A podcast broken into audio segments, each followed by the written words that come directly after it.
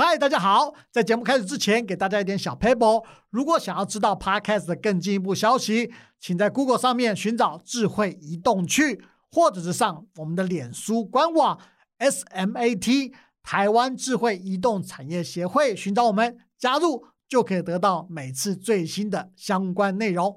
别忘了给我们五星评价哦！Let's go！哎哎哎，要去哪里？爬爬 Go！交通工具很重要哦，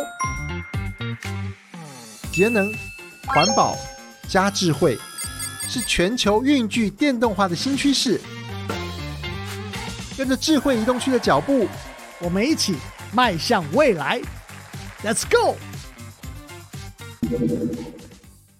智慧移动区，Let's go！欢迎大家再次收听我们智慧移动区的 Podcast。那在整个运具电动化的过程中，其实，在各地的机车行占有非常非常重要的关键角色。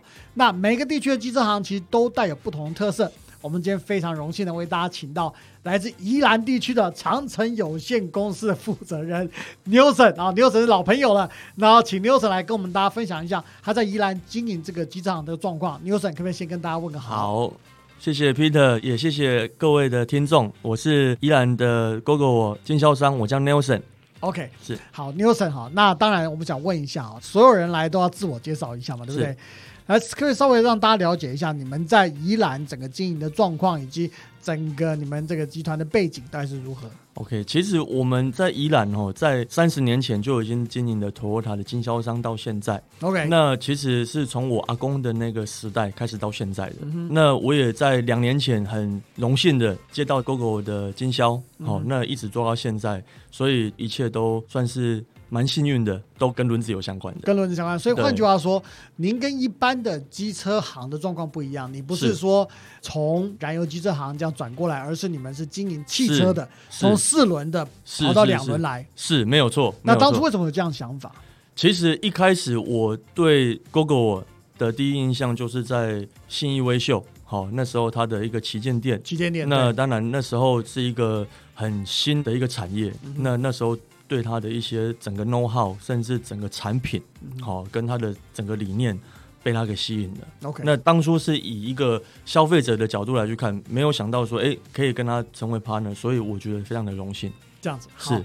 那我们来回到我们的整个主题了哈，就是说整个在台湾的机车的一个状况哈。我想大家都知道，就台湾被称为机车王国啦，这个我想这个是很多人都知道的事情。是。那全台湾大概超过一千四百多万辆的机车哦，其实都要靠。大约一万多家的机车行来服务啊，当然其中有传统机车行，也有所谓的电动机车机车行，比较新的哈。那由于这几年的运具电动化的一个整个兴起哈，那你自己在整个行业里面，你有感觉到这股潮流吗？那传统机车行是不是也感受到了这个态势在转变之中？针对现在有一千四百多万辆的机车挂牌，那有一万多间的油车行，其实它的分配的配比其实是一个健康的情况的。那甚至以 Google 来说，现在只有四十多万辆的使用户。那四十多万辆的话，Google 以现在全台湾有一百五十几个服务据点。好，那这个部分的话，其实慢慢的也是。我们的车口数在增加，那当然我们的服务据点也需要增加。所以在你刚刚说是不是一个转型的一个时机呢？其实，在前几天政府已经有公告一个消息，就是要辅助哈我们的燃油机车做转型的一个补助。哦，这怎么补助呢？其实它就是要分别上第一阶段跟第二阶段的课程之后，它就能够得到这个政府的补助。好，所以在这个。时间点我觉得是很适合的，为什么？因为有越多的消费者，有越多的使用者，那我们也需要更多的服务据点来去服务他们。OK，是的，所以的确在整个第一线上面的感受是有感受到，不管从来自政府跟来自业界，还甚至消费者的感觉，都逐渐在往所谓电动汽车这边走。没错，完全正确。是好，那另外一个东西哈，那我当然要比较一下，我想很多人也对这个东西蛮有兴趣，就是说我们刚刚讲到燃油机车行。是也讲到新的所谓电动机车行，就是你们现在经营的电动机车行。那到底就你的观点来看，这两种机车行的差别在什么地方？各有什么？比方说优势，或者有什么地方是比较辛苦的地方？我经营这个电动机车以来到现在啊，跟燃油机车最大的差别有利有弊啦。那我先讲我们的利，好，我们利的话就是，其实现在大家都提倡环保，好，那我们现在在卖的产品其实也是时势所需，对好，那。在很多的情况下，其实燃油机车有很多人都已经觉得说它已经算是一个夕阳产业了。所以在我们在销售的情况下的话，很多时候遇到一些消费者走进来，他只是会问说：你们月租费怎么算？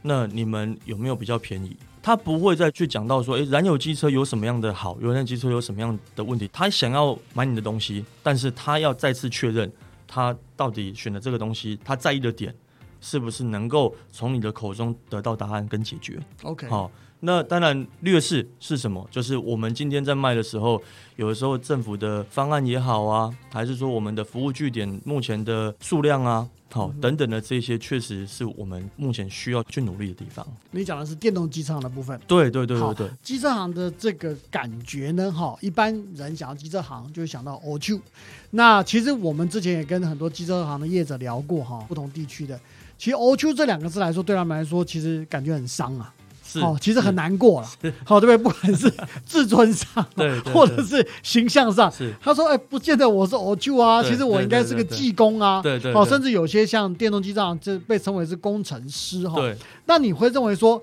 这个 o q 这个字对你在经营电动机车行的时候，其实对你来说是个负担吗？Peter，你问我这个问题，有的时候一件事情哦，看待一件事情是你怎么看你自己，跟别人怎么看你。嗯，好，所以换句话说，今天如果你是一个 Google 的工程师，跟你是一个传统油车行的技师，好、嗯如果今天是这两个，请问你选择你要当哪一个？你说我吗？对，哇，第一次有人问我问题，对对对对对我，我觉得以我的个性，对，我在在修机器上面我不是那么厉害，所以我宁可可能去当工程师，好我可能比较容易学。好，我的答案跟你一样，为什么呢？嗯其实我刚刚讲的。别人怎么看你，跟你怎么看自己都很重要。别人怎么看你，其实就是你怎么看自己。嗯今天 GoGo 我在一个走进去店里面的一个形象，嗯跟它的灯光，好、焕然一新，灯光明亮，甚至里面可以吹冷气，好、那他的手会不会脏？也会脏啊，但是他今天他的整个整体形象，他确实让人家觉得他是专业，而且是干净、是舒服的，，OK，所以这个时候你就会带给消费者一个，哎。我很向往，跟甚至对这个工作的一种尊敬甚至会觉得说，哎、这个职业是大家会想要去追求的。好、嗯我最常遇到一个问题就是，我们确实也有一些伙伴，他是我们的工程师，但是他家里也是开机车行的。哦我就问他一句话，我说，哎、啊，你自己家里开机车行，你为什么会来我这边当技师？嗯他说没有啊，不一样。我说哪里不一样啊？没有啊，啊就家里灯比较暗啊，然后就在骑楼就摆起生意，做起生意来了。哈、嗯啊，有时候路人经过也会滑倒，哈、诸如此类的。哈、我所以从他的嘴巴里面可以听得出来说，他其实他已经分出来这两个地方的差异了。好了解。那再来第二，今天在我们的待遇上，好，今天你在一个机车行，你有什么样的健身考核？你有什么样的有去上课？你有什么样的这一些的阶级之分？完全没有。他一进去就是他直接跟我讲一句话，说：“哎、有车行是怎么样？”我一进去没有蹲个三五年的欧塞啊，嗯，我是不能出塞啦。师徒啊所以一进去的话，我就是两万五、三万，而且完全没有按照劳基法，嗯一个月休四天。嗯啊，我说我们这边是怎么样？我们这边是符合劳基法之外，还优于劳基法。好、甚至把明确的升迁制度跟奖金办法，甚至员工福利都讲得一清二楚。哦 OK 这些有制度化，其实大家都会很向往，而且知道说，哎、来这边发展是有目标跟有未来的。好，我们现在把问题哦拉回所谓的消费者这个地方。我想消费者最在意的买东西的时候，最在乎价钱嘛，哈，尤其现在什么通货膨胀，大家对价钱非常非常的敏感，所以来自政府的补助就非常非常重要。那换句话说，像今年二零二二年开始，环保署所提出的来自中央政府的补助，在代购部分，也就是说，如果你淘汰老旧的燃油机车，换成新的电动机车的话，它就给你一个减碳凭证，减碳凭证可以拿去卖，可以拿去换钱。好，这个方式。那我想请教一下，就第一线的机车行来说，减碳凭证到底对你们是有帮助呢，还是说你们有什么样的感觉？那一般消费者的想法又是怎么样？减碳凭证呢，我们怎么看这件事情？我会觉得说，这个是阶段性的，因为现在我们就讲欧盟好了，它走的比我们更前面。现在特斯拉它经营到现在哈，它在卖车是没有赚钱的，嗯但是它在卖碳权是有赚钱的。嗯那碳权它的游戏规则，这个其实每一个国家都不太一样。嗯好，所以刚刚讲的这个所谓的减碳凭证呢，日后也有可能，好，我们这些民众所换的电动汽机车啊，还是说买的一些怎么样环保的一些电器用品啊，都有这些凭证。那这些凭证其实它是可以卖钱的。好，嗯哼，不是只有 NFT 可以卖钱，就连这个现在的这个简单凭证也可以卖钱。嗯所以只是我们台湾还没有把游戏规则讲好、嗯写好，嗯但是我相信这个是一个阶段性必须要有的专有名词——减碳凭证。嗯哦，但是我相信这个日后会越来越值钱。好，那既然您对简单凭证其实保持一个很乐观的一个想法哈，那现在有个问题来了，因为我们刚刚谈到这个简单凭证是只有太购的时候才有，换句话说，你要先淘汰一台老旧的燃油机车，你才可以拿到减碳凭证。那可是有些人是没有机车可以淘汰，或甚至于说，这些年轻人首购族，他十八岁后他要买机车了，他想买电动机车，但在这个现在的办法里面，他们却因为这个办法，所以没有办法拿到这个减碳凭证，因此很多人就在 PTT 啊、是是是是是，年轻人在讨论说：“哎、我买一样的车呢，为什么我也可以减碳？可是我新购我却没有这样的减碳凭证。”你有听到类似的抱怨吗？或者你的看法怎么样？太多了，太多这种抱怨了。其实这有时候就是政府不管是中央或者是地方哈，在补助针对新购或太购哈，这些分的太巨细靡遗了。太细了，那细到让消费者觉得说，哎、今天我是一个年轻人，我是首购族，我今天我支持这个所谓的绿能产业，但是你却没有在一开始鼓励我，反而还要在做这样子差别待遇。那在消费者来说，他确实会有这样的声音存在。那当然，我们也希望说，诶，环保团体还是说用什么样子的，透过议员啊，好，还是说一些可以替我们发声的一些对象，好，来去为我们多争取这一些福利。其实说真的，现在环保不是只有你我的事，要从下一代开始做。那下一代他哪来的车啊？他当然是从零开始啊。所以我们要从零开始，要鼓励，鼓励的名义就是，诶，生命中的第一台车，好，就应该要再加强补助。那我觉得这样子全员动起来，对我们的环境才是更友善的。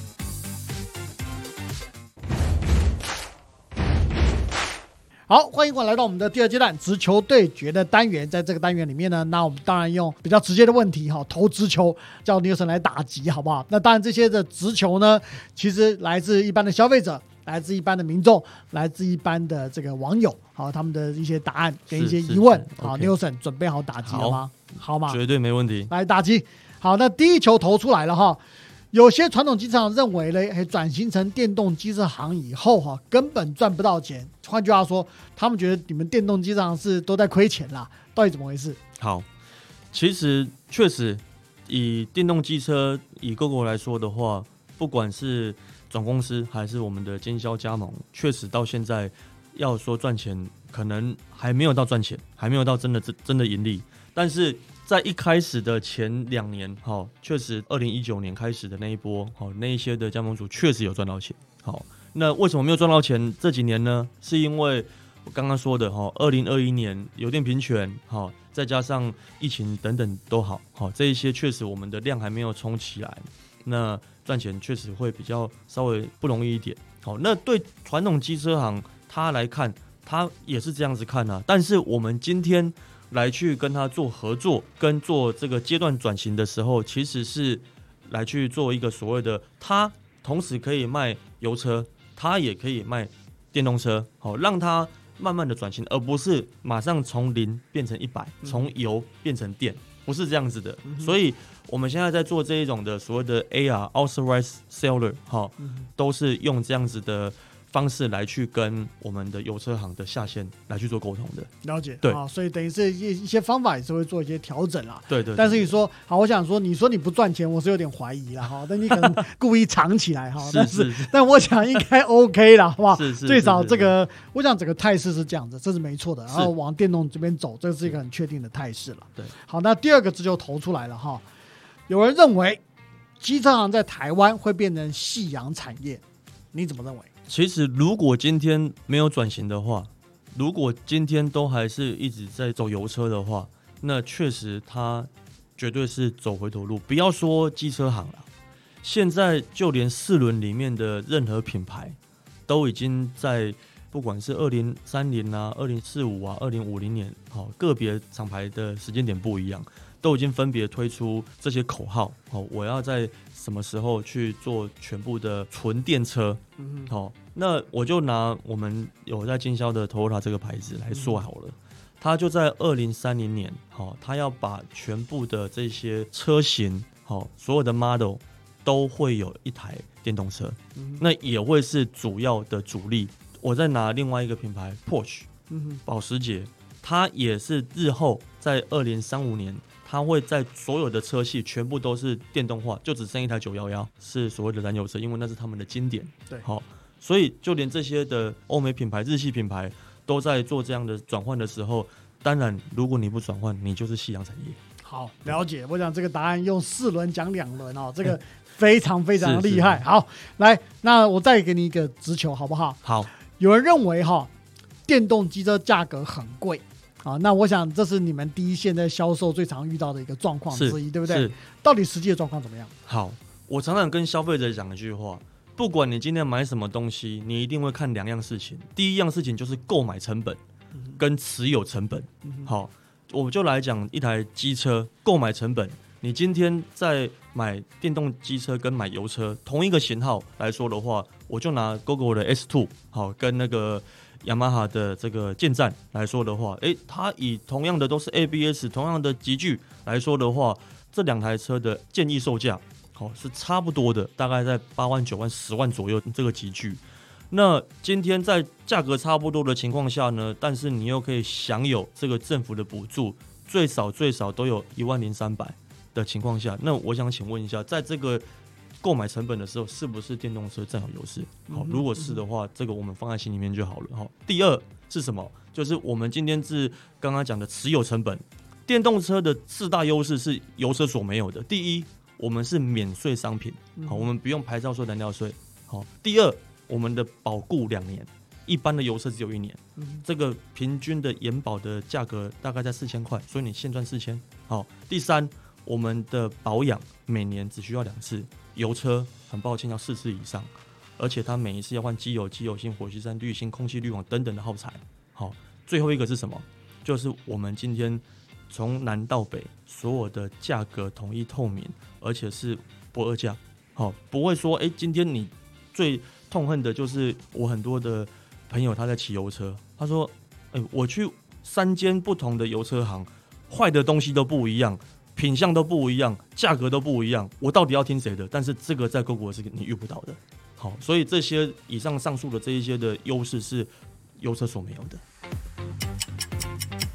好，我们现在来到我们的快问快答时间，在这个单元里面呢，我们用很短的问题来考 Newson，也叫 Newson 用很短的答案来跟我们解释啊，他可能就不小心把他的内心话说出来了。Newson 准备好了吗？好，没有问题。好，第一题给您哈，你觉得电动运具是不是未来的趋势它不是未来的趋势，它是现在进行式，因为现在就是未来。？OK，现在就是未来。对对对，哇，好，这个答案我想是一百分哈。那我再下一个题目哈，我想对机账行来说哈，太购补助跟新购补助，你觉得你会怎么挑选？怎么挑选？是以我是消费者还是都可以。如果你是机账行的话，那肯定是太购啊，太购跟新购其实怎么说呢？消费者今天他要来买车，如果你要我一个业者来说的话，我当然是选择太购。为什么？因为多一个另外一个业务外收入嘛。好，但是我觉得以一个客观来看的话，不应该是说到底怎么选，而是说今天政府应该要针对新购或太购的话，都要有所谓的配套。那有这样的配套的时候，才会照顾到每一种人。那就如同我刚刚说的，诶，刚考到驾照的一个 年轻人来看的话，那是不是有一个所谓的首购方案？那这也可以去弥补这个没有旧车所没有的这样的补助。那我讲最后一个问题，我想要让你发挥一下了。好我想机车行的确是台湾机车王国的骨干，好，最重要的一个关键。那如果未来要转型，对机车行来说，你有什么样的心声想让大家知道的？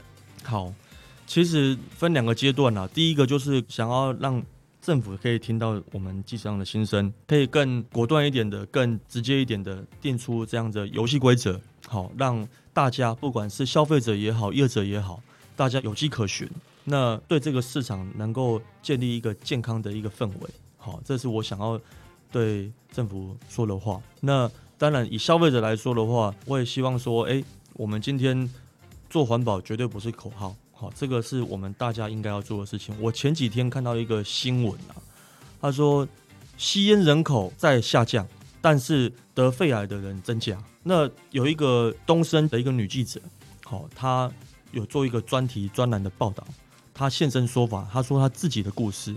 她说她今天不烟不酒，她没有在煮菜，但是她今天她却在四十岁的时候得了肺腺癌，一直到长庚啊，任何一间很大的医院来去做检查，检查出来才得知一个原因。他有一个习惯，他住在台北市，他会去晨跑，那下班也会去跑步。那跑步呢，都是在车来车往的一个街锅。得知了这个之后，才知道说，原来他今天去跑步的地方，都是在吸那一些排出来的空气污染，那些汽机车的废弃物就对了。所以这就是为什么刚刚讲的吸烟人口降低，但是离癌人数增加最主要的原因。所以空气污染不单单只是我们要去做，是大家要去做的事情。好，那这个对大家的一些健康也好。对环境也好，都是加分题。好，今天这个 我想 Newson 哦，这非常诚恳的来跟我们大家分享哦，来自第一线机车厂的心声哦。那我想一般来说，我们比较难去听到他们实际上的需要。也希望借由我们这次的 podcast，让政府、让相关的单位去更加了解到底机车在转型的过程中，以及销售电动机车和运具电动化的过程中，到底需要怎么样帮助，把政策订立的更加完善，让整个台湾的运具电动化发展的更加的顺利。谢谢 Newson 来到现场，谢谢谢谢大家，好，我们大家下次再见，拜拜。OK，拜拜。